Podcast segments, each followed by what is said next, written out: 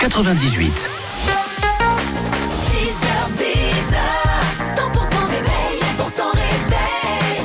Bonjour, bienvenue si vous venez juste d'arriver et merci d'être avec nous sur 100%. Bonjour Karine. Salut Fred, salut tout le monde. Dans ce lundi 4 mars, il est 8h. Pierre Garnier arrive pour les types sur 100%.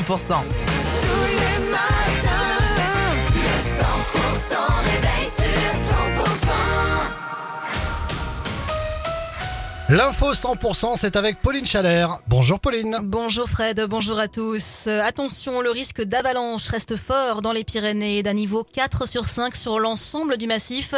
Euh, sur les Pyrénées basques, la vallée d'Asposo ou encore la Haute-Bigorre. Hier, une avalanche qui s'est d'ailleurs observée à hauteur de la Reims, coupant la route du col du Pourtalais. Heureusement, sans faire de victimes. Le col du Somport, qui est également fermé suite aux importantes chutes de neige constatées depuis samedi. Ce nouveau drame à la sortie d'une boîte de nuit dans les Hautes-Pyrénées. Un homme de 49 ans est décédé après une bagarre dans la nuit de vendredi à samedi à Saint-Lary-Soulan. Une altercation sur fond d'alcool qui a éclaté et la victime a été rouée de coups par trois jeunes originaires de Charente-Maritime. Le quadragénaire, inconscient à l'arrivée des secours, a succombé des suites de ses blessures. Les trois individus ont été placés en garde à vue et une histoire qui n'est pas sans rappeler l'affaire Enzo Peridi, ce jeune Lonsois de 18 ans, mort après avoir reçu un coup de poing en marge d'une soirée dans le quartier de l'Arsenal à Tarbes. C'était en mars 2022. Le procès qui doit d'ailleurs s'ouvrir demain mardi devant la cour criminelle de Tarbes. Le parquet de Pau a requis un procès dans cette affaire d'attouchement sexuel sur des patients de ce médecin ORL installé à Pau. Il avait été mis en examen au printemps 2022 après la plainte d'un garçon de 14 ans. L'enquête aurait ensuite permis d'identifier d'autres victimes dans ce dossier. Le juge d'instruction doit désormais décider de suivre ou non les réquisitions du parquet pour acter de la tenue d'un procès. Une semaine qui commence bien, surtout en ce jour de rentrée scolaire pour les jeunes béarnais. Ce lundi est marqué par une grève qui touche la gare de Pau, Cécile Gabod. Un mouvement à l'appel de la CGT. Le syndicat réclame le maintien de l'ouverture des guichets le samedi à la gare de Pau. La CGT avait pourtant obtenu un accord avec la direction de la SNCF suite à un premier mouvement de grève en octobre 2023.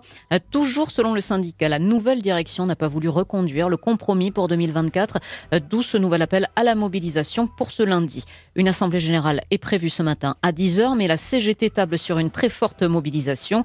Il faut donc s'attendre à des annulations de trains, mais aussi à des perturbations directement au guichet. Si vous avez un train à prendre ou un billet à acheter, il est donc vivement conseillé de se renseigner sur le site de la SNCF Nouvelle-Aquitaine.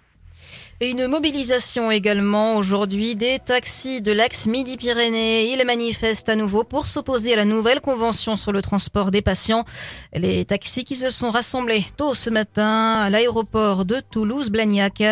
Le rugby, défaite frustrante pour la section paloise en top 14 contre le Racing 92, défaite 25 à 12. Mais une belle performance malgré tout contre le leader du championnat. Écoutez la réaction d'Eliott Roudil, le centre de la section. Déçu du résultat parce qu'on était venu ici avec euh, des ambitions de au moins ramener un point, euh, de faire un gros match. Je pense que le gros match on l'a fait. Maintenant, euh, aujourd'hui on est tombé sur plus fort que nous.